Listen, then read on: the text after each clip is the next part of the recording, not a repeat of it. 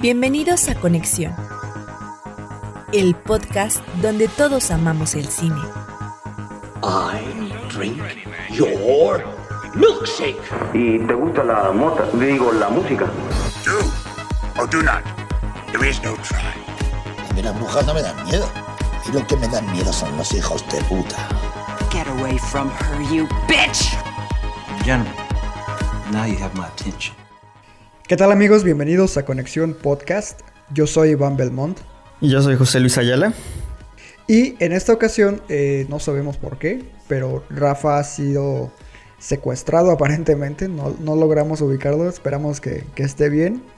Eh, pero dejando eso de lado, pues hay que irle dando lo que nos interesa en este episodio, que obviamente pues traemos como los comentarios más recientes sobre esto del mundo del cine, además de todo lo que vimos en la semana. Menos José Luis, porque al güey se le fue la luz como siempre, ¿no? No, no, claro que no. Ahí estuvimos viendo algunos episodios, nada más que esta vez pues no, no la pude terminar, pero pues com comentamos lo que vimos. Claro, ¿y qué te parece si empezamos con lo del tema de la inclusión, que es una noticia nueva en los Oscars? ¿no? Bueno, no tan nueva, ya se veía venir. Sí, pero ya lo hicieron como oficial, ¿no? Sí, de hecho ya lo habían eh, mencionado. Creo que por ahí hubo ya alguna antelación de que esto iba a pasar. Eh, algún comunicado creo que ya también habían hecho de que iban a cambiar las reglas para pues eh, tener todo este tema de lo que es la inclusión que ya está tan de moda en, en Hollywood. Y pues bueno, prácticamente pues la noticia es que pues ya los Oscar ya lo han hecho de forma oficial. Me parece que van a ser como una prueba piloto por un par de años para que ver qué, qué tal funciona este nuevo modelo. Eh, prácticamente la regla es que si quieres entrar o que tu película entre en la categoría de mejor película o que sea considerada en este caso, eh, tiene que cumplir mm, dos de cuatro reglas que han, nuevas que han impuesto, que la mayoría pues tiene que ver pues con este tema de la inclusión, ya sea que alguien de tu elenco, un protagonista o, el sec- o un secundario, pues tenga, este, sea representante de una minoría, o que el tema que trate es igual, pues tenga algún enfoque que vaya hacia eso. Y pues bueno, más o menos es lo que, este, la- las nuevas reglas que están implementando, ¿no? Ok, entonces siempre y cuando tengas a un miembro de una minoría en tu elenco, puede ser considerado para mejor película, a pesar de que no tengas la suficiente calidad, ¿no? Sí, sí, no digo, obviamente eh, el primer requisito al parecer, digo, ya es este de, de tener la, dos de las cuatro reglas ahí que piden en cuanto a temas de inclusión. Eh, creo que los otros son igual por situación ahí de la producción, que igualmente le des eh, pues trabajo, chamba a estas personas, a las minorías. Y con que cumplas dos de cuatro, pues ya está bien. Y obviamente, pues ya una vez que ya pases este filtro, pues ahora sí ya puede ser considerado, ¿no? En mejor película. Fíjate que ahorita me estaba recordando del caso, creo que fue Venecia, corrígeme si estoy equivocado, donde fusionaron el premio de actores de mejor actor y actriz. Fue en un festival. Sí, lo acaban de fusionar, va a ser mejor actor. Ajá. pero, pero ¿te fue, en cuál fue? fue Berlín. Es Berlín, va va a ser a partir del próximo año, creo que ya lo van a, ya lo fusionaron efectivamente. ¿Qué opinas de, de esa medida? Digo, la verdad es que si nos vamos a tema, pues, de cómo premian en otras categorías, nada más, por ejemplo, digamos, en los Oscar, direc- mejor director, nunca dicen hombre, mujeres, mejor director, o igualmente, mejor es, este, director de fotografía, mejor director de arte. Este, Ajá. pues tiene entonces sentido, ¿no? Porque, pues, finalmente, pues, una actuación igual, a lo mejor, este, no nos están Ah, distinguiendo. yo creo que lo limita un poco. Sí, claro, eh, el, el problema va a venir si ganan dos, tres, eh, tres hombres tres años seguidos y ahí va a venir el problema, ¿verdad? Pienso yo. Exacto, se le va a tachar de sexista al, al festival y yo creo que les va a salir el tiro por la culata. Pero bueno, ya ellos sabrán. Sí, no, no digo, es un tema ahí complicado porque pues ya luego no sabes pues en qué parte o qué van a terminar diciendo pues la gente, ¿no? En qué van a protestar esta vez que pues puede pasar este pero bueno, se supone que este tema es pues para o esa situación de la inclusión es para precisamente tener una industria en teoría más eh, sana en este tipo de cuestiones eh, raciales, de sociales. Y pues vamos a ver, a ver qué tal les funciona. Eh, digo, eh, no, no es algo que me agrade mucho, pero pues a veces ya los orillan mucho a hacer eso. La misma gente, el mismo público. Eh, digo, yo, yo pienso, no sé, a lo mejor no sé si una película como The Irishman, a lo mejor pienso en esa, este, pudiera participar porque no, no, no sé si, bueno, es un irlandés, a lo mejor cuenta como una minoría porque viene de, de un país este, extranjero y a lo mejor cuenta ahí como migrante, ¿no? A lo mejor ahí, ahí, ahí, ahí tiene un punto a su favor. Bueno, no lo sé. Suena un poquito descabellado. Pero bueno, siguiendo el hilo precisamente de, de todo este rollo de festivales, etcétera.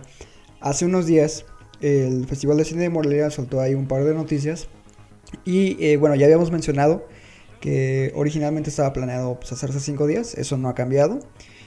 Solo que implementaron una nueva cosa. Que en este caso es el formato híbrido que han venido manejando algunos festivales. Como es el caso, por ejemplo, de eh, Macabro, el Festival de Cine de Monterrey, que ellos se enfocaron un poquito más en lo digital, pero Morelia sí va a ser híbrido.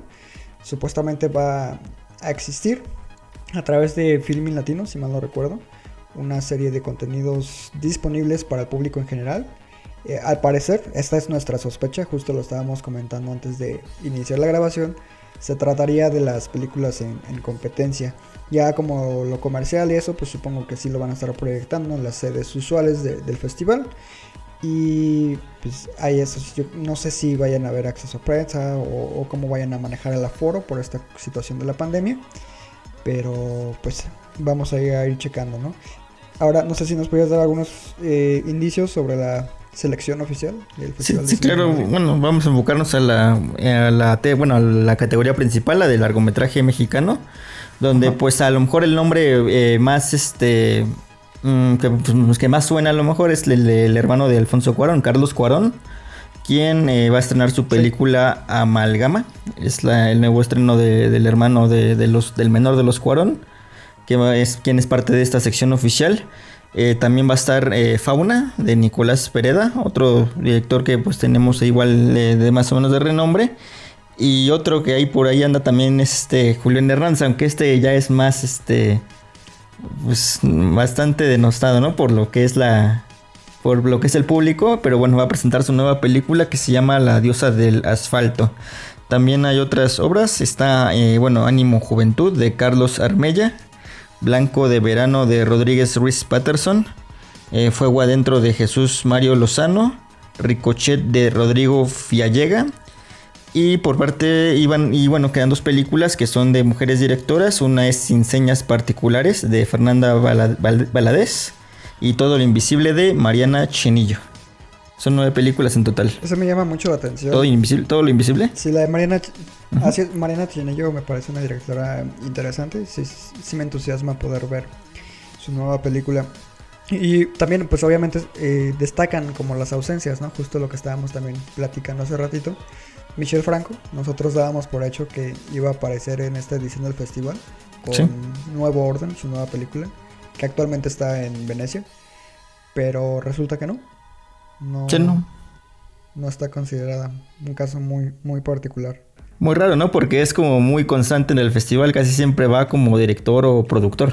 Exacto, sí me parece un poquito extraño este caso, pero bueno, eh, ahora es que no sabemos a qué se debe esto. Y pues nada más hacer como la mención también de que Fauna va a tener participación dentro del el catálogo del Festival Internacional de Cine de Toronto. Y Sí. bueno, no sé si quieres comentar algo más de, del FICM de Morelia. Eh, bueno, también lo que comentamos, la otra ausente que pensábamos que podía estar era la película nueva de David, Pab- David Pablos. Esta Justo sobre la, sí. la, la- la redada de, de, de, ahora sí que de la comunidad homosexual y en los tiempos del porfiriato. Su- Suena bastante bien y yo pensé que iba a estar, pero pues al parecer no. No sé, al, a qué puede- digo, lo normal es que las películas mexicanas eh, importantes del año tengan su estreno en Morelia y sobre todo en la sección oficial. Y se me hace raro que al menos estas dos películas que nombramos, la de Franco y la de David Pablos, no estén. No sé si el hecho de que vaya a ser formato híbrido ahí pueda, pudiera haber afectado algo que a lo mejor ellos no quisieran que su película se vea de esta forma. La verdad no, no sé, pero pues sí, sí es medio raro. Igual directamente desde distribuidoras, ¿no? Sí, claro, sí, sí, bueno, igualmente no, no, no, parte de ellos, pero igual, efectivamente, como dices, de distribuidores. Sí, y bueno, eso es correspondiente a lo que es el Festival de Cine de Morelia. Los que sí se la van a aventar con un formato completamente eh, presencial es el GIF, los de Guanajuato. Ya es que habíamos dicho que por ahí estaban contemplando igual formato híbrido, pero resulta que no, todo va a ser presencial. Van a manejar distintas sedes y pues a ver cómo les va, porque la pandemia justo ahorita está en uno de sus picos más, más grandes. Sí, sí, y dijo, pues si ya van a hacerlo presencial, ¿por qué no llevan a David Lynch entonces en lugar de hacerlo Porque virtual? ¿Lo, lo qui- lo quieres matar o qué pedo? No, No, pero Imagínate, ya te- no, ya te te mandan dije- a México, güey. Ya te dije que iba a ir vestido como Dennis Hopper en su papel de Blue Velvet, ahí con mascarilla y todo, para que no me pasara nada. No, sí, bueno. in- inicialmente me había emocionado, pero dije, no, no creo que venga. Precisamente soltaron esa noticia de que David Lynch iba a formar parte de los invitados del Festival de Cine de Guanajuato. Y ya les estaba diciendo, ¿no? A, a Rafa y a José Luis, güey, güey, güey, güey, güey, vamos a que nos dé COVID, David Lynch. uh". La, la verdad, si hubiera venido, sí me hubiera intentado arriesgar. Es probable que yo también, no sé, Rafa, pero yo creo que yo también me hubiera arriesgado. Pero bueno, ya checando bien la noticia que lanzaron, va a ser como un acto de presencia digital, ¿no? A través de, Sí, exactamente. de stream. Eh, le van a hacer una ahí, ceremonia honorífica por su labor, pero todo va a ser digital, entonces no, no viene, lamentablemente. Y creo que de hecho ya mandó un saludo, ¿no? Incluso ahí en el que habla tantito español, vi un video, no sé si es actual o ya lo había hecho, pero ahí estuvo como que corriendo en Twitter este el día de hoy. Fíjate que no lo vi, ese sí no lo vi, no, no sabría decir. Eh, ¿Qué dice? Nada, nada más dice saludos en- amigos mexicanos, lo dice eso en inglés y después ya lo dice en español. Ya, esto es un video, es un video de 10 segundos. Bueno, y entonces pasamos al, al siguiente tema. Otra de las noticias, que es eh, precisamente de las más importantes de esta semana, es que eh, la plataforma Disney Plus por fin lanzó en Europa lo que fue el estreno en online de Mulan. Una de sus apuestas fuertes, precisamente tanto para esta plataforma como del año. Era uno de los blockbusters más esperados. Y eh, no sé si quieras contarnos lo que pasó, José Luis. No, no, no, pues, pues ya sabemos. Porque tú fuiste el que nos avisó, güey. No, a ver, todos sabemos lo que iba, iba a pasar. No, güey, yo, yo no, yo no sabía. No, no, no, digo, va- vamos a establecer, digo, unos puntos aquí porque, digo, está mu- es complicado el asunto. Ya salió Mulan, ya, ya, ya se estrenó. Y pues, básicamente lo que sucedió es que ya es la película, pues, más, más pirateada de, de la historia de- del internet, me mencionaste, ¿verdad? Sí, estaba leyendo hoy el reporte de que ya es eh, oficialmente la película más pirateada de la historia. Eh, como bien dices, pues esperaba que se filtrara, ¿no? A la brevedad posible después de ser estrenada. Es que era muy complicado, mira, no todavía no está Disney Plus disponible en, varios países, incluyendo pues todo Latinoamérica, ¿no? Eh, por otro lado, pues el precio que le pusieron, este, es 30 dólares, era el precio, ¿no? Recuerdo recordar. Sí, en Europa estaba en 22, creo. 22, 22 euros. Ah, vale, vale. Pero bueno, pues si lo convertimos son unos 600 pesos me- mexicanos. Y bueno, ahí ya este... Era un plus igual ahí que decías, ay, me lo pienso para rentarla. Y pues no, al final este, pues la gente que por ejemplo aquí en México, yo vi que mucha gente pues sí, sí la terminó viendo pues, de- en otras formas, Yo incluyéndonos. conozco, güey. No, no, te mordiste la lengua. No, y bueno, y es que es normal, no, no hay, no hay fecha. Bueno, al menos para el estreno de Mulan en cines no, no hay fecha. Este, no sé si vaya Cierto. a llegar. Y para, bueno, para lo que es la versión este, en streaming, pues prácticamente faltan dos meses. Y cuando lleguen dos meses todavía tienes que pagar aparte el, pues, la renta. Ah, era, era muy complicado que esto no pasara. Sí, y bueno, te lo he eh, comentado en algunas otras ocasiones, precisamente cuando te hago bullying de que pues, a veces Sí, sí. cierto contenido en, en formato no legal, digamos. Sí, sí, sí. Eh, que Cuando se trata precisamente de decidir qué consumir en- de esta forma, yo creo que es preferible en cierto modo hacerlo con una película, un producto que sea básicamente un blockbuster, donde la pérdida no, no sea tan ah, grande, digamos, a comparación de que lo hagas con una película completamente independiente, ¿no? Cuando son películas completamente independientes, sí busco la forma legal y, e incluso he cambiado la VPN y hago la renta digital precisamente para apoyar como estos proyectos. Lo he hecho en muchas ocasiones, pero esta ocasión, aparte de que el costo pues era realmente excesivo, y sí dije, Disney de un tiempo para acá, de unos años para acá, no me gusta cómo está manejando toda esta estrategia de tanto de estrenos, de los remakes que pues en realidad no aportan nada y de cómo quiere manejar el entretenimiento y de cómo ha ido acaparando muchas empresas precisamente para ellos controlar cómo nosotros debemos consumirla. Eso a mí no me late, entonces sí dije, ¿sabes qué? Disney...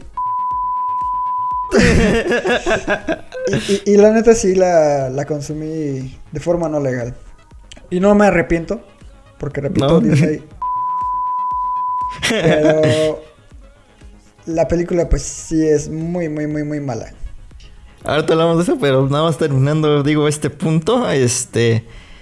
Yo creo que van a pensarlo dos veces antes de volverlo a hacer. Parece que tenían la misma estrategia con Black Widow. Black Widow. Eh, pero yo creo que lo van a pensar, ¿no? Detrás de este... Pues parece fracaso, al menos en esta prueba. Sí, eh, yo creo que le salió el tiro por la culata a Disney en este caso. Precisamente por lo que tú mencionas, la plataforma todavía no está disponible en todo el mundo. Entonces ese es error de ellos. ¿Por qué? No sé, porque ellos tienen la infraestructura. O sea, no es como que no tengan el dinero suficiente para crearla. Entonces ya ese es pedo de ellos. Y sí, se, reporta que Black Widow ya no se va a estrenar de esta forma. Entonces veremos qué, qué ocurre y cómo afecta todo esto que pasó con Mulan. Y hablando de Mulan, hay otro dato muy interesante.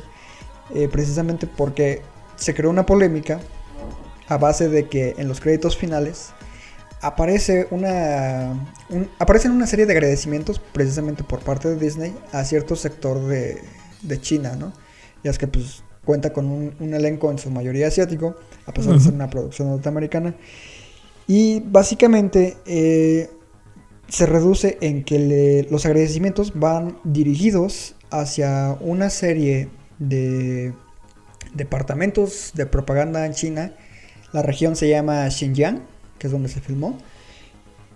Y esta región es, eh, estos departamentos de propaganda, mejor dicho, son famosos porque son los que trabajaron creando los múltiples campos de concentración donde millones de musulmanes han sido encerrados en, en esta región. Y Disney no solo trabajó con ellos, sino les agradeció. Entonces ahí hay un debate no, muy bueno. fuerte. Hay un debate muy fuerte en redes por, por eso. Ah, que Carlos no, no sabía de eso. Mira, nada más. Sí, y pues yo creo que eso deja muy mal parado, al menos en cuestión de relaciones públicas, a tanto a Mulan como a Disney. No, no, sí, totalmente. No, de- definitivamente yo creo que... No sé si por lo donde lo veas creo que está bastante mal eso. Sí, Sí. ha- hay un artículo muy eh, interesante que precisamente lo escribió un individuo llamado Isaac Stonefish, que fue el que leí, y lo escribió para el Washington Post. Ahí fue donde tuve oportunidad de leerlo. Si tienen interés en este tema, pueden ahora sí que checarlo con más detalle ahí. Pero sí, sí saca de, de onda, ¿no? Que se una al fascismo y... Sí, no, no, bueno, totalmente. está- está raro. No, totalmente. Antes de pasar a otro tema, este, te iba a comentar este, de lo que decías, digo, eh, de lo que habías mencionado antes, de que no estaba en, todo- en todos los países todavía este, Disney Plus. Todavía no hay estreno, no, todavía, todavía no hay fecha para México para lo que es la plataforma de, de, de la Warner, ¿verdad? De, de HBO Max. ¿O ya hay fecha? No, eh, supuest- supuestamente el- en el 21, ¿no? Es el 2021, pero todavía no hay fecha. Imagínate que sea después del estreno de, de esta película, del montaje de Zack Snyder, de Justice League. No creo, ¿eh? Yo- es que debe de ser su apuesta fuerte, precisamente es el gancho. Y yo creo que la van a lanzar justo. Yo, yo también No pensaría, pensar, ¿no? no, Una semana antes. no les va a pasar como, como a Mulan y pues, la van a piratear igual. Si, si llega a pasar. Aquí se inserta el meme del gatito comunista. Vamos. Vamos a piratear. Exactamente. Box Bunny, ¿no? Sí, también Bugs Bunny. tenemos. ah, sí, claro, sí, sí. y bueno, creo que esas son todas las noticias de esta ocasión, ¿no? Sí, sí, todos, todos vamos. Pasemos si quieres a lo, a lo que vimos esta semana. Perfecto. Empezamos, si te parece bien, con Mulan. Sí, vamos, vamos a empezar de, de, de mal en peor, ¿no? Digo, no, de, de lo malo a Sí, lo claro, bueno, de lo malo a a- lo bueno, de lo malo a lo bueno. Vamos a despotricar en contra de este bodrio. Y bueno, te cedo el, el micrófono. Ok, bueno, ahora no me voy a desperdiciar tiempo en contar de qué va, porque pues todos conocemos de, de qué va Mulan. Eh, ¿Cuál es la novedad? Sabemos que Disney pues ahí tiene eh, en sus remakes animados pues varias este, cosas en contra. Primeramente porque las que las hace similares a la, a la versión animada son prácticamente un, cop- un copy-paste sin, sin alma. Y pues les termina pesando, Sí. tipo El Rey León y La Bella y la Bestia. Y luego hay versiones como las de Alice in, Wonder- in Wonderland o Maleficent, Maléfica, donde cambia prácticamente hasta los personajes, hasta no sé, haciendo algo que no tiene nada que ver con lo que es la, la historia en general y pues terminan igual siendo cosas bastante extrañas ahí. Y Mulan no es extraña en, porque es, es diferente, o sea, es, no es un remake eh, eh, copy-paste para nada. Tiene una trama este, diferente a la a lo que es la versión animada, eh, con obviamente sus, con Más sus la diferencias. leyenda, ¿no? Exactamente, con sus diferencias. Tiene cosas similares, sí, pero tiene cosas, este, pues sí que son diferentes y que incluso le agregan y que no se siente fuera de contexto. El problema es que ya quitando esto que digo, ya dentro de lo malo, pues ya es bastante bueno de que se hayan, que hayan podido hacer una película, este, que no sea copy paste y que además se sienta, pues, natural en su contexto. Fuera de esto, la película sí es eh, bastante, bastante malita, eh, escrita muy mal y dirigida peor. Sí, es esta. ¿Cómo se llama la directora? Nikki Caro, ¿no? Sí. Sin- Famosa por Whale Rider, North Country, que esa no me parece mala. ¿No? Pero también es. Aparte, fíjate que estaba checando su filmografía y ha trabajado mucho con Disney precisamente. Por ejemplo, eh, Zoo- Zookeeper's Wife y McFarlane. Son también dos trabajos ahí directamente vinculados con, con Disney. Entonces supongo que ahí de, ahí vino el contacto para que ella se convirtiera en la, en la directora. Y todo lo que dices es cierto. Está muy mal escrita. Ah, en este caso, bueno, el guion fue escrito por una, dos, tres, cuatro personas. Y me llama mucho la atención porque los guionistas no son del todo malos. Entre ellos están Rick Jaffa y Amanda Silver, que son los que escribieron la magnífica nueva trilogía de El planeta de los simios, que a mí me parece en lo personal bastante Sí. interesante. Pero no sé si te, te ocurrió que, a- además obviamente de lo pobre que es el guion como tal, que se siente sumamente eh, apresurada y como mocha, como que tal vez le faltan partes ahí, no sé si por decisión de Disney o de quién, pero como que trataron de reducirla lo más posible y hay secuencias que se sienten inorgánicas entre de que pasan de un lado a otro. Eh, no sé si eso te, te ocurrió. No. Hay- tienen ahí una- un montaje muy raro. Sí, totalmente. No, es problema totalmente de edición y que entorpece, entorpece mucho la, la narrativa. Digo, sin dar muchos detalles, por ejemplo, la película inicia con ahí una escena que no, que no existe en la, en la animada. Y después de esto eh, ya más o menos vuelven a contextualizar ahí como en la historia como ya algo más similar a lo que ocurría en la, en la película de, de- de animación. Pero entonces, por ejemplo, viene la escena esta donde va a conocer a, este, a la casamentera, ¿no? Ajá. eh, que se siente eh, que es muy mala la escena. No, no tiene gracia, no tiene sentido. No, no, no le vi el sentido de la escena. Y enseguidísima de que, de que ya este, salen de ahí, no hay, no hay nada, no hay una conversación con su padre, no hay como que una retroalimentación de lo que sucedió. Inmediatamente llegan ya los del ejército diciendo, ya llegaron, este, pues, necesitamos este, reclutarlos. Y inmediatamente Claro, Mulan es toma como- la decisión, ah, pues ya me voy ahora. Como que sí, muy apresurado todo. Sí, y, y también otro de los aspectos que estábamos comentando que, que nos hacen mucho ruido es eso de que desde un inicio se establece que hay algo especial en Mulan, ¿no? Porque, por ejemplo, eh, odio la comparativa, pero creo que hay- aquí hay que hacerlo. En la película animada, fuera de que quiere salvar a su papá de un eh, funesto desenlace, más que probable, eh, ella era una pues, chica normal, ¿no? O sea, sí le... eh, era un poco varonil y lo que tú quieras, pero pues dentro de todo era una chica normal. Y a base de entrenamiento, de habilidades, etcétera, lo que tú quieras, sale adelante. Y aquí pasa lo opuesto. Te dicen que ella sale adelante porque tiene algo especial dentro de ella, ¿no?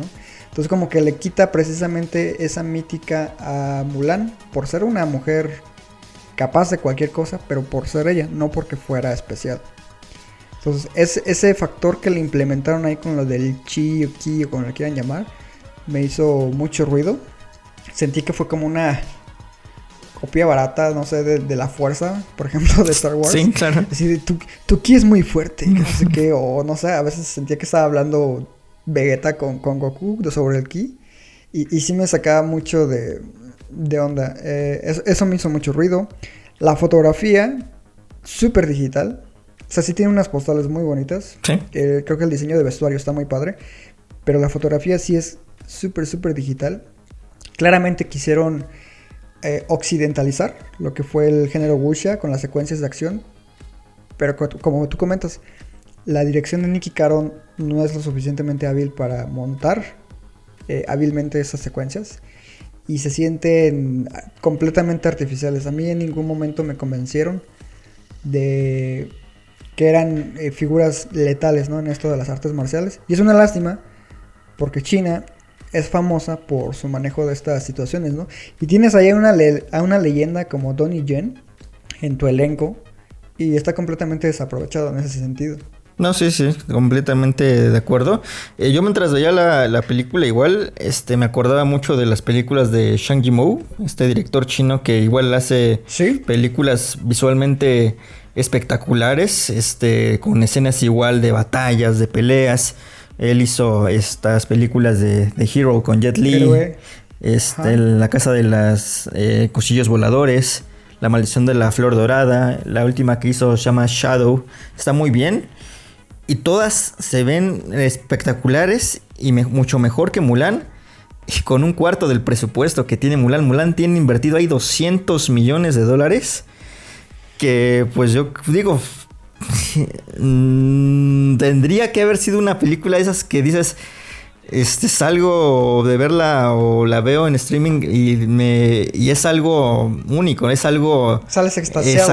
Exactamente, que aunque la trama a lo mejor no te guste, dices, ah, esto estuvo muy bien, estuvo muy cabrón, estuvo... eh, es una horquilla para los ojos. No llega a eso. Sí, tristemente no llega ni a eso. Claro, y, y- y me da mucho coraje porque Mulan siempre me ha parecido un personaje fantástico. Y precisamente el concepto, desde que se anunció que se iba a crear esta versión, era de las pocas a las que pues le tenía un poco de fe por parte de producciones Disney. Esperaba ver algo eh, obviamente diferente a la versión animada, tal cual fue el caso, por ejemplo, del libro de la selva, que a mí es creo que la única Sí. que, que de estos remakes que, que me gustan y que tiene una identidad propia y que se siente, con eso que mencionamos que le faltan a todas, que tiene corazón. También. Eh, Mulan en todo momento se siente hueca, es, una lástima. Eh, hay personajes sumamente desaprovechados. Jet Li como el emperador es un mal chiste, precisamente hablando del cine de, Sí, sí. de Ji- Jimou. Y, Eh, y tiene la peor no, escena de la película, esa ¿no? sí, güey, esa escena donde para la flecha y luego se la da Mulan y Mulan. No, no mames, no. No, güey, no. No. No, definitivamente no. Diría Mushu de Sonora tu vaca.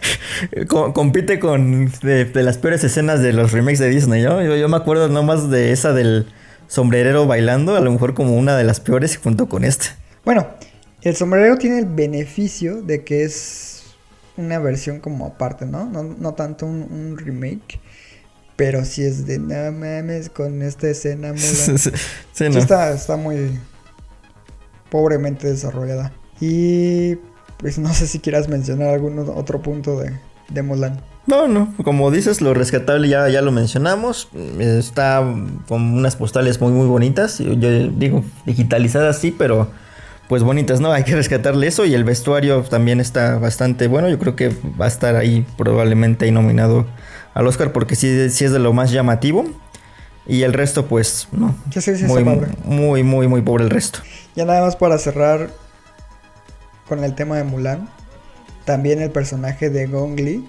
Que a mí me parece, bueno, siempre me ha parecido una actriz más que interesante. Totalmente. También es de Beach Please Disney. No Eso, eso es otro punto que iba a comentar rápido. En Mulan, aparte de que en la versión animada ella es un gran personaje, está rodeado de varios secundarios que igualmente fortalecen a, a la trama. Eh, obviamente está el tema de, de Mushu, está Shang, el mismo villano, que son personajes muy muy buenos. Y aquí también no hay ningún personaje secundario que digas, ay, es mínimamente interesante ahí como para ayudarle algo a este personaje mal desarrollado. No hay eso tampoco. Sí, exactamente, no hay nada. Y la- el personaje de la bruja de Gong Li está también completamente desaprovechado. Definitivamente nos hizo pasar un mal trago, Mulan. Qué bueno que la pirateamos. Pero bueno, eh, mejorando un poquito el contenido que vimos, yo me lancé a ver uno de los estrenos más malditos de- del año pasado y de este también, que fue The New Mutants, esta película que en cierta forma es como una especie de spin-off, secuela de, de la saga X-Men, dirigida por Josh Bull, que originalmente pues fue producida por eh, 20th Century Fox obviamente pues cambió de manos eh, una vez que Disney se hizo propiedad de esta eh, compañía. Y la verdad es que eh, bueno yo iba con muy bajas expectativas des- después de los horribles bodrios que fueron Dark Phoenix y Apocalypse. Y la verdad es que no salí tan disgustado digamos. Ah, ¿De qué va la película? Pues una serie de chicos despiertan en lo que es un, un establecimiento médico de salud mental, por así decirlo. Y poco a poco vamos descubriendo que cada uno de ellos posee habilidades especiales, ¿no? Están como bajo observación. Hay, un campo de fuerza alrededor del establecimiento y no se pueden ir. Pero eh, conforme avanza la trama, aparte de que ellos van creando vínculos, ya sea de enemistad o amistad, vemos como empiezan a ocurrir un, par de situaciones un poco extrañas y se inclina un poquito lo que es el estilo hacia el cine de horror, ¿no? Eh, claramente la referencia más obvia desde el póster inicial hace muchos eh, meses era eh, Pesadilla en la calle del infierno, ¿no? Con Freddy, con este póster que ahí había una figura saliendo de, de la pared. Es un guiño claro a, a Freddy Krueger. Y básicamente se maneja ese concepto, ¿no? De que hay algo no real acechando a estas personas. Tienen que unir fuerzas y enfrentar a, dicha entidad. Y ahí hacen una serie de, referencias a cómo se conecta esta película con el universo de los X-Men. Creo que, creo que eso lo resolvieron de, de forma adecuada. Ah, la película pues es protagonizada por Macy Williams que sale en Game of Thrones. Anya Taylor Joy, que es famosilla por Fragmentado. eh, Charlie Heaton, Alice Braga, Blue y Henry Saga, que son un poquito menos conocidos, a excepción de Alice Braga, que ya tiene un poquito más de trayectoria. Ella interpreta a la doctora que analiza a estos chicos. Y eh, en general, pues funciona como una película casi independiente, o al menos ese es el sentimiento que, que transmite. Lo, lo, malo es de que, pues sí, la, la, historia no es lo suficientemente fuerte.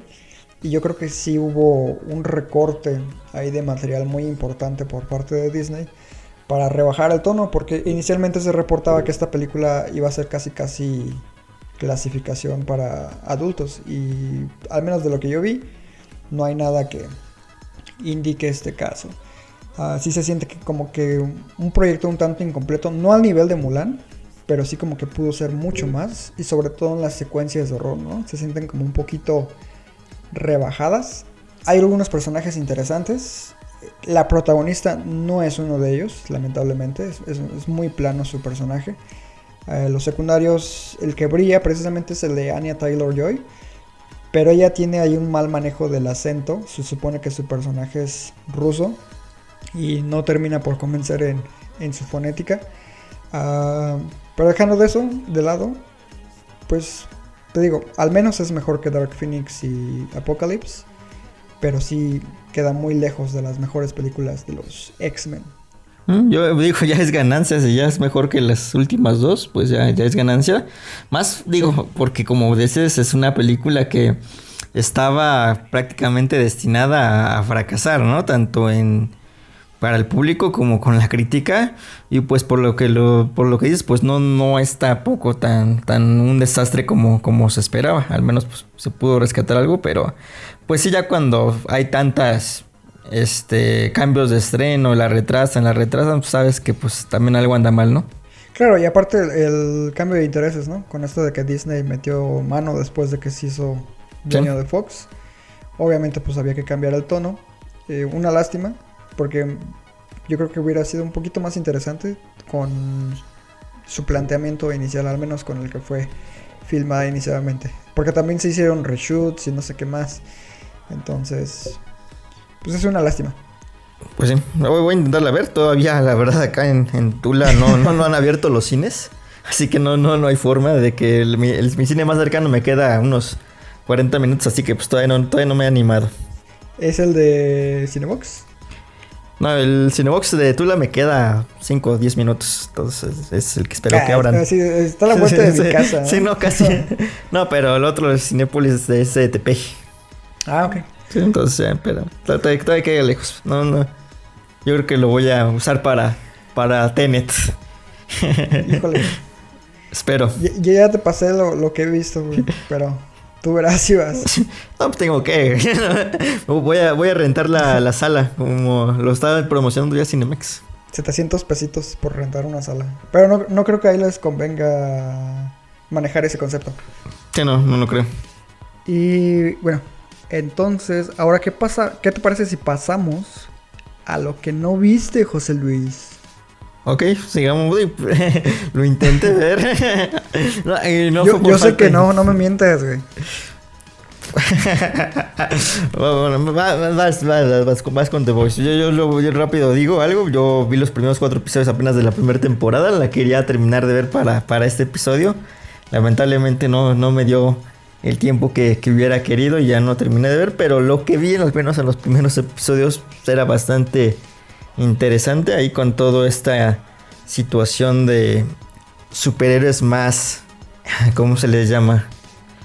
Pues con más matices, ¿no? Más cabrones, más real, exactamente, que pues que sí, son heroicos y todo, pero que también ¿no? como, como cual futbolistas, ¿no? Que no les importa así como que pues pasar por encima de, de sus propios intereses y eso pues, le da una ahí eh, una un contexto más real. Me, gustó, al menos lo que los primeros cuatro episodios que vi me, gustaron bastante, pero pues ya no pude terminar de, ver la temporada y pues menos los primeros tres episodios de la segunda.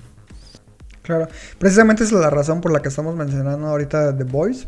Posteriormente lo vamos a retomar una vez que finalice la segunda temporada, pero se acaba de estrenar y cuenta con la particularidad de que Amazon decidió lanzar solamente los primeros tres episodios. Eh, y posteriormente va a estar liberando uno por semana. Eh, caso contrario a lo que hizo con la primera temporada. La primera temporada sí la lanzó de un solo golpe. Entonces llama un poquito la atención que ahora hayan decidido apostar por este formato. Pero pues en cierto modo lo entiendo porque es como una de sus series insignia. La verdad es que les funcionó muy bien. A pesar de que tiene ahí un par de detallitos, la primera temporada en general es bastante buena. Precisamente porque, como comentaba José Luis, ofrece una serie de personajes que tienen super habilidades y les da muchos más matices al hacerles héroes para lo que son los medios, pero detrás de cámaras pues son unos hijos de la chingada, ¿no? Eh, básicamente los primeros tres episodios de la segunda temporada retoman en donde quedó la, primera y obviamente Homelander sigue siendo un, desgraciado. Eh, introducen a una serie de personajes nuevos. Precisamente uno de los que más polémica está causando ahorita es un personaje que, al menos en el cómic, es masculino. Aquí le, lo cambiaron de género. Ahora es una mujer. Y es como una representación del racismo extremo y de cómo utilizan a veces algunas personas lo que es el feminismo para escudarse tras los hechos tan atroces que, que cometen. Tiene ahí una secuencia brutal en el tercer episodio de este personaje, se llama Stormfront, que sí te deja así con la boca abierta, porque no puedes creer que haya hecho lo, lo que ven en ese episodio. Eh, nada más queremos hacer como la mención súper rápida de que si tenían dudas de si iba a mantener o la calidad de lo que es la primera temporada, pues la mantiene y yo creo que la supera, se siente un poco más ágil a comparación de, su predecesora. Y la verdad es que el resto de episodios prometen mucho. Y ahora veo por qué Amazon ya incluso había aceptado eh, hacer una tercera temporada. No sé, sus, series más, más vistas, ¿no? Y que de las que más calidad igualmente tienen. Así que no, no creo que las suelten tan fácilmente. Sí, aparte lo padre aquí es que se ve que ya hay más varo entonces, al menos en el sector de los efectos visuales, que es un poco lo que le fallaba en la primera temporada, se ha visto mejorado eh, exponencialmente. Entonces, neta, véanla. Yo creo que tan solo por entrar a la segunda temporada vale ver la primera. Entonces, esperemos que siga igual de buena de aquí a que se termine. Y pues ya le estaremos dando nuestros comentarios. Ya, ya me va a dar tiempo de verla, creo, hasta finales de octubre, ¿no? Creo que es el ah, último episodio, creo que un, un, episodio por semana, sí. Por eso tú la vas a escribir, papá. que hoy, hoy que hubo quejas, ¿no? De esta situación de que se estrenara una un episodio por, por semana. No, no les gustó a muchos. Ah, qué buen comentario, ¿eh? porque la gente ya está acostumbrada a la inmediatez. Sí. Que nos ha... Eh, bajo la que nos ha adoctrinado Netflix, básicamente. Porque pues las series siempre han sido así, de episodio semanal. Y Netflix fue quien vino a romper con ese concepto. Entonces, lo que sí me parece una jalada es que por el hecho de estar descontentos con esa situación, muchos están calificándola negativamente a The Voice simplemente porque no fue lanzada de putazo. O sea, eso sí es como... Que... Que poco pacientes, ¿no? Ajá, no, no tiene sentido. Y bueno, e-, ese es un problema de, que han creado las plataformas de streaming, la, la inmediatez. Y posteriormente abarcaremos un poquito más de también otro factor que, que ha creado, aparte de la inmediatez, como la poca complejidad en lo que se consume, ¿no? Porque es precisamente lo que tenemos reservado al, al final. Y bueno, no sé si quieres agregar algo de The Boys. No, no, como no la he visto, no, hay mucho que agregar, pero pues no, es definitivamente pues es una de las series del momento y, hay que verla y sean pacientes, no, no, no hay que consumir todo, dejarlo, no hay que hacer este, de esos maratones de, que, de medianoche que lo quieres acabar todo en un día, ¿no? Se pueden ir así sin ningún problema viendo uno por semana. Claro, si lo hacían con Game of Thrones, sí, que no lo pueden hacer con otra serie. Con Lost, no, con varias series que tenía el, el, espectador igual así, este, pues sí, al borde y que pues no, no, no pasaba nada si te esperabas una semana. Pero bueno. Claro, no pasa absolutamente nada. Bueno, entonces ahora sí, eh, preséntanos la película de la semana de la semana y del año. no, pero no, es una joyita, la verdad. Por ahora, por ahora. Pues, pues, vamos a ver, vamos a ver. Eh, estamos hablando de la nueva película de Charlie Kaufman. Charlie Kaufman, quien es guionista muy, muy reconocido. firmó los guiones de Eterno Resplandor de una mente sin recuerdos, Adaptation, como se este, quiere ser John Malkovich. Y que en su etapa de director también ha hecho un par de películas eh, bastante buenas. Una es este, Touch New York, Anomaliza, que fue una. Eh, hay un cambio a lo que es la animación, al stop motion. Y ahora regresa con su tercer largometraje, que es I'm Thinking of Ending, of Ending Things. Que es una película que pues compró Netflix. Y que es una eh, historia que en principio narra la historia o a un personaje llamado eh, Lucy, que es una chica ahí que, que aparece eh, en escena y que lo primero que te dice es que pues tiene la intención de, romper con, su novio, ¿no? van, a ir a, van ir a casa de sus papás, así que ella no tiene ni idea de por qué va a ir si, si tiene pensado separarse de él. Y a partir de ese momento la trama se vuelve un verdadero carrusel de surrealismo, de cine eh, onírico, cine eh, metafísico, que hacen de esto cada vez pues, más, más extraño. Y como mencionabas, como el público de Netflix está tan acostumbrado a tramas que no le exigen tanto, pues parece ser que esta película ha eh, rompido ese, ha roto ese molde totalmente y ha hecho que mucha gente que no la ha entendido, pues se pongan a hablar muy mal de ella. Claro. Fíjate que, bueno, yo desde que vi el tráiler me llamó inmediatamente la atención y justamente eh, se lo pasé a, un par de personas que a las que creí que les podía interesar y me puse inmediatamente a buscar el libro. Lo descargué y la verdad es que lo, leí, lo terminé de leer precisamente el mismo día que empecé a ver la película. Y debo decir con total certeza que haber leído el libro de antemano me ayudó precisamente a evitar que la película fuera tan abstracta para mí, ¿no? Porque ya conoces como el, el, concepto base. Si es muy diferente, porque Charlie Kaufman se embarca en muchos otros temas y, complejos obviamente personales para él porque son constantes dentro de su filmografía. Precisamente mantiene la base del libro que es esta chica que viaja con su, sus suegros y ahí es donde empieza a notar una serie de situaciones un poco extrañas, ¿no?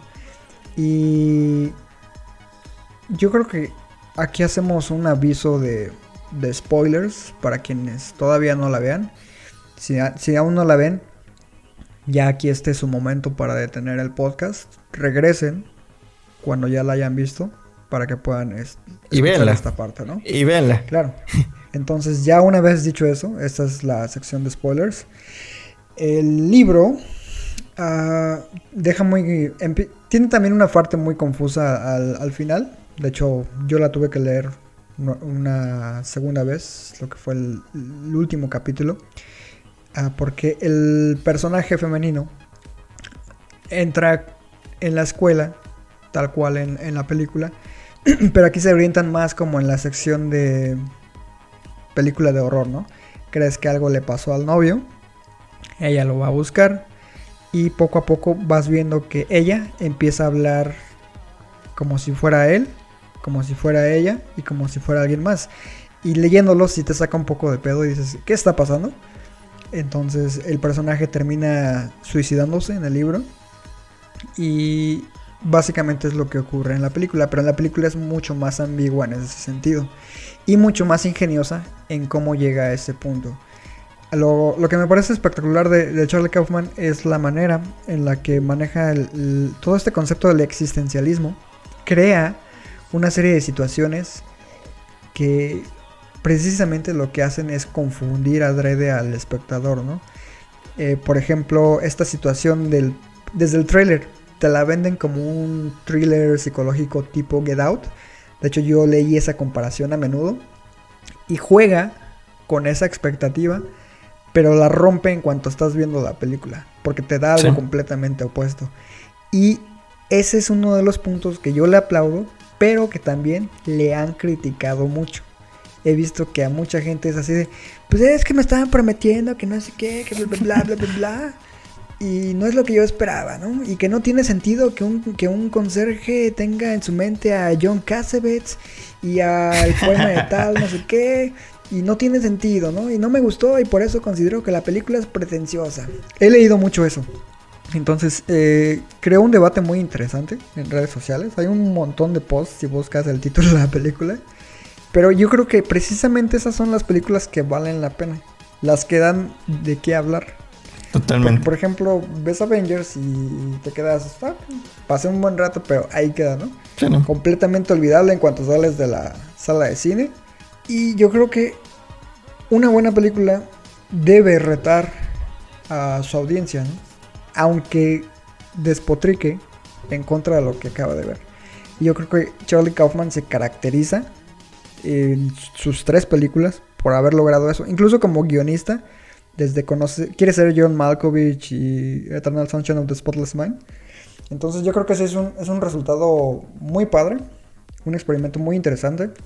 Me gusta sobremanera cómo se ríe de- del cómo idealizamos a las relaciones a través de el cine comercial.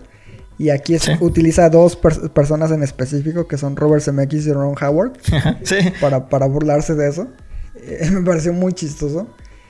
Y nuevamente, ¿no? Una obsesión en el cine de Charlie Kaufman es cómo sus personajes masculinos idealizan y sueñan con la figura femenina, ¿no?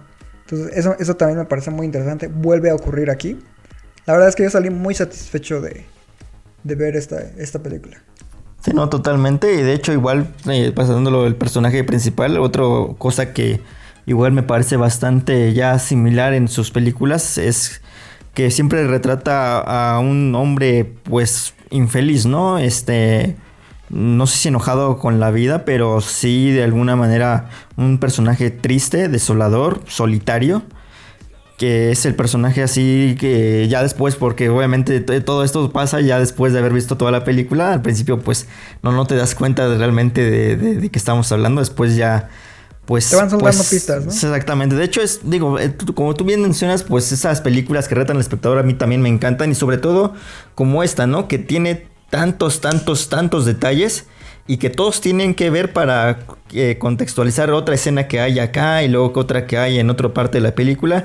Toda escena, todo diálogo tiene aquí un motivo y eso me gusta mucho porque efectivamente reta y además te da la sensación de que nuevos visionados vas a encontrar todavía mucho más y que le puede dar todavía más sentido a esto y hacerla una película eh, todavía más grande. No es de esas películas definitivamente que si la vuelves a ver este, no vayas a encontrar nada nuevo. Yo creo que en cada visionado aquí vamos a encontrar eh, cosas nuevas y habrá a lo mejor pie para nuevas este, lecturas e interpretaciones. Eh, pero al final, al final de todo, esto es una radiografía, radiografía muy triste de lo que es este, pues la soledad de- del ser humano con un final muy, muy trágico. Eh, yo la comentaba, la, pude ver con, con mi esposa. Eh, ella también salió descolocada de lo que había visto. Este, ahí ya después nos empezamos, empezamos a analizar, empezamos a platicar. Me decía, entonces es muy tipo fresas salvajes de, de Ingmar Bergman en este tema de, Strawberries. de, de ya viejo, este, pensar en tus propios miedos y que estos te van, este, pues comiendo, ¿no? Rumbo a, a tu inminente muerte. Claro, y como bien mencionas, lo que me parece muy interesante tanto del libro como de la película es cómo a veces empezamos a imaginar el qué hubiera pasado si hubiera hecho esto, ¿no? Que es precisamente lo que inicia esta supuesta relación, eh, porque se deja entender que él sí conoció al menos de vista a esta chica Sí. y no pasó más allá de un saludo, ¿no? Entonces, toda esta relación, pues él se la inventó en su mente.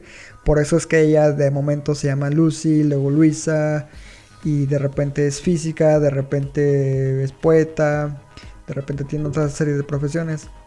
Entonces, es como una amalgama de sentimientos la película, precisamente sobre todo lo que comentas. Y entiendo que pueda ser un poco abrumadora para bueno, los que no consumen tanto este tipo de cine. Pero, repito nuevamente, y lo hemos dicho en, en episodios anteriores, son estas películas las que van a enriquecer precisamente tu criterio cinematográfico. Entonces, independientemente de que no te guste, sí creo que se les debe de dar una oportunidad a este tipo de cine, pues para experimentar cosas diferentes, ¿no? O sea, No, sal sí. de tu zona de confort y aunque no te guste, que es perfectamente válido decir, no me gustó, pero date la oportunidad de ver algo, pues que rete tu percepción de lo que es eh, una narrativa lineal, ¿no? Sí.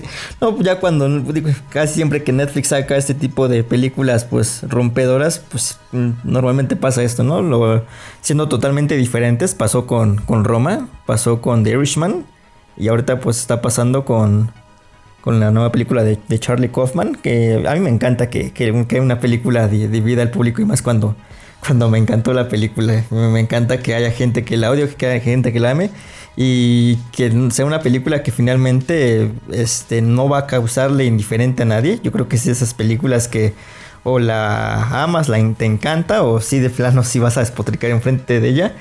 A lo mejor no porque no la creas mala, sino porque pues a lo mejor no, no la entendieron. Este.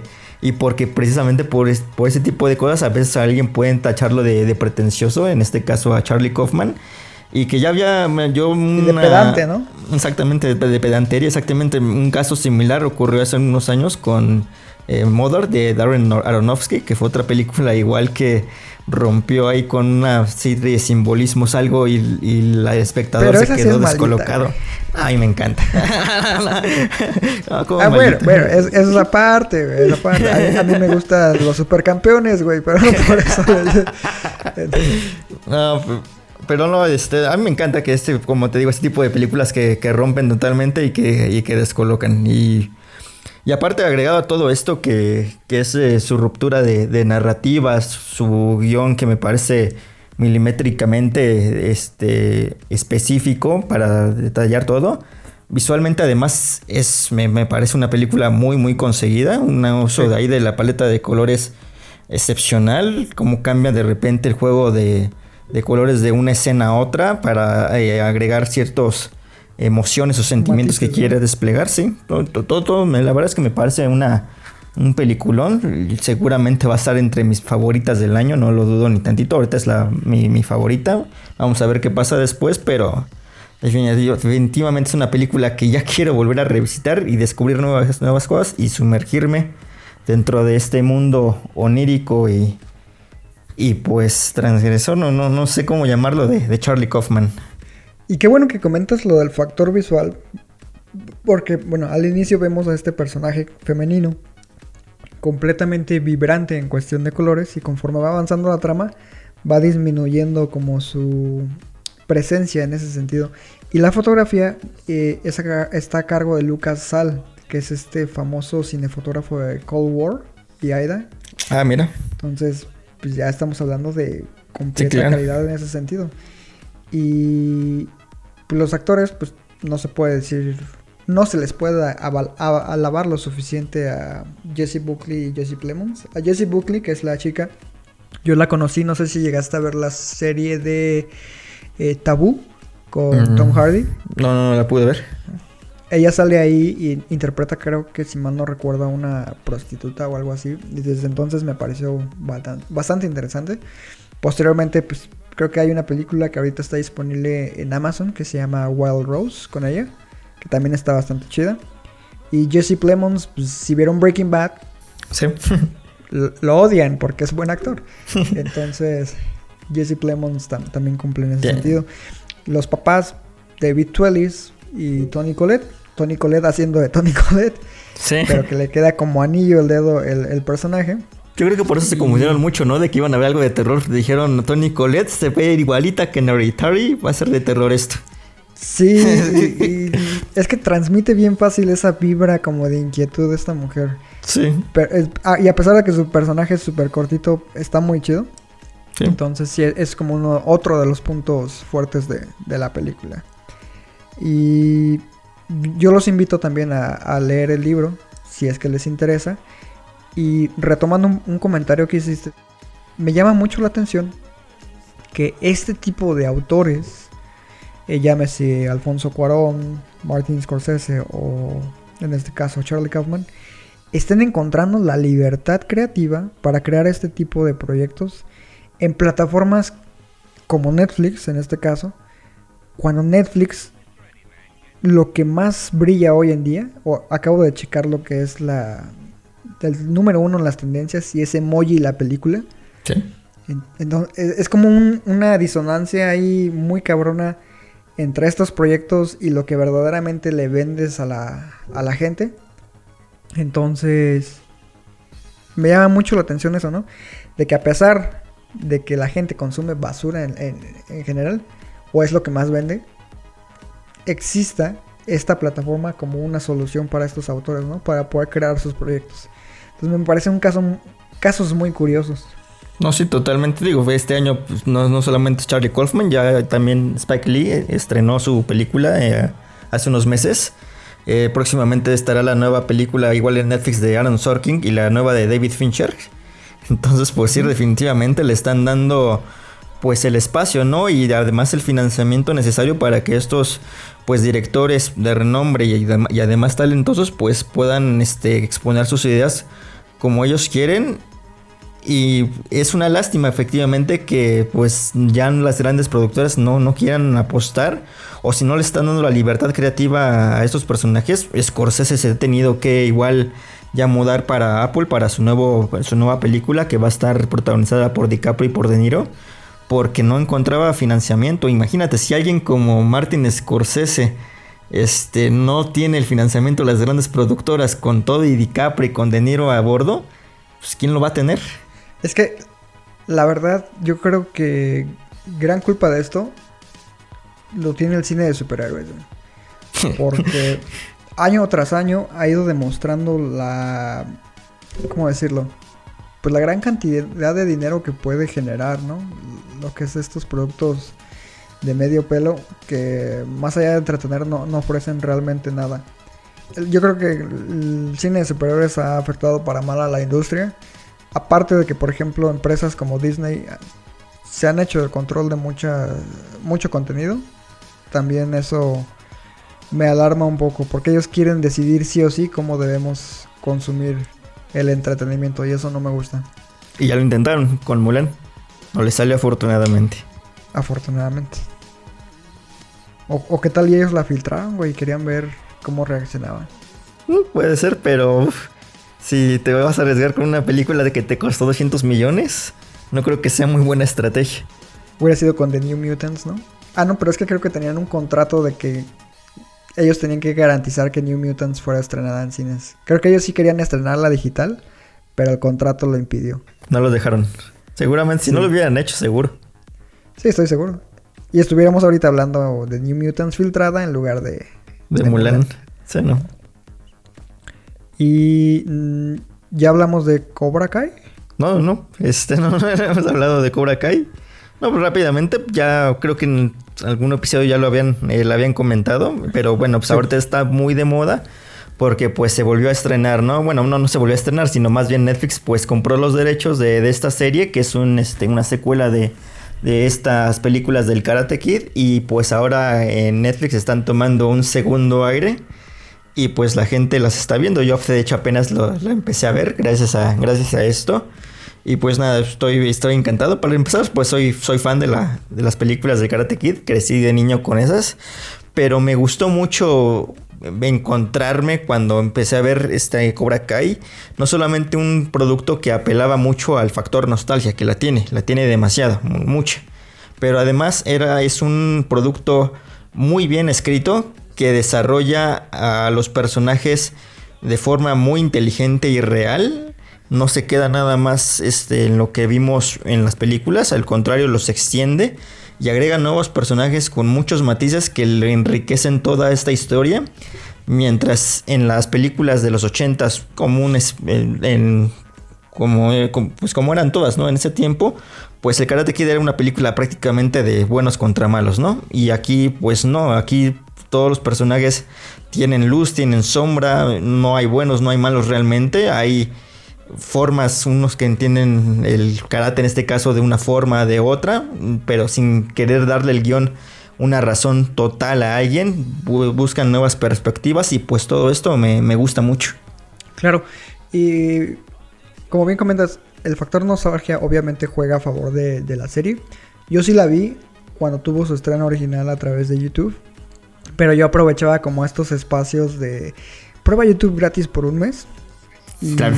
y así lo aplicaba, ¿no? Entonces, creo que tú lo mencionaste en algún episodio en el pasado, de que tal vez muchas personas implementaron esa metodología y por ende es que no funcionó tan, tan bien, ¿no? Entonces por eso la vendieron a Netflix. Otra vez Netflix saliendo al, al quite para salvar contenido. Y como dices, los personajes tienen capas grises aquí. No hay héroes ni villanos. Yo creo que más bien cada personaje cree que es el héroe de su propia historia. claro. Y me gusta cómo hacen ver como a un patán a Daniel de Russo, por ejemplo. Y a este Johnny que trata de hacer las cosas lo mejor posible, pero sus decisiones los siguen presentando al mundo como si fuera todavía un villano, ¿no? Entonces, e- eso me resulta muy interesante. La segunda temporada cierra con un evento muy fuerte. Hay un, Sí. un caos completo. Mención especial al plano secuencia de, de batalla que tienen ahí, que me parece muy ingenioso. Y pues a ver qué hacen con una posible tercera temporada, ¿no? No, seguramente la van a hacer, seguro, yo seguro ya, ya la están más bien haciendo, ya la están escribiendo. Y hablando pues de las libertades creativas, esperamos que pues los creadores tengan la libertad ahora de Netflix para poder eh, pues hacer las cosas como ellos quieren y que no haya ahí cuestiones que, que no los dejen. Yo espero que, que tengan la libertad y que nos sigan entregando una serie de calidad que hasta ahorita nos están entregando, eh, que algo que, que yo creo que nadie esperábamos, ¿no? Claro, porque eso también es cierto. Netflix también es medio gandalla en ese sentido de la libertad creativa y los derechos, pero ya es un tema que estaremos abordando en el siguiente episodio con una serie que se tuvo que estrenar en otra plataforma porque Netflix se quería pasar precisamente de, de, de listo. Ok. no, ya, ya, ya, te- Si te digo, son bien gandallas todos. Sí. Disney, Netflix, son, son, como el Cobra Kai y Daniel LaRusso de, nuestras vidas cinéfilas. Pateando la competencia, ¿no? Eh, Exactamente. Pero bueno, creo que hemos llegado al final de este episodio. Fue un gusto platicar contigo sobre, sobre estas películas y series.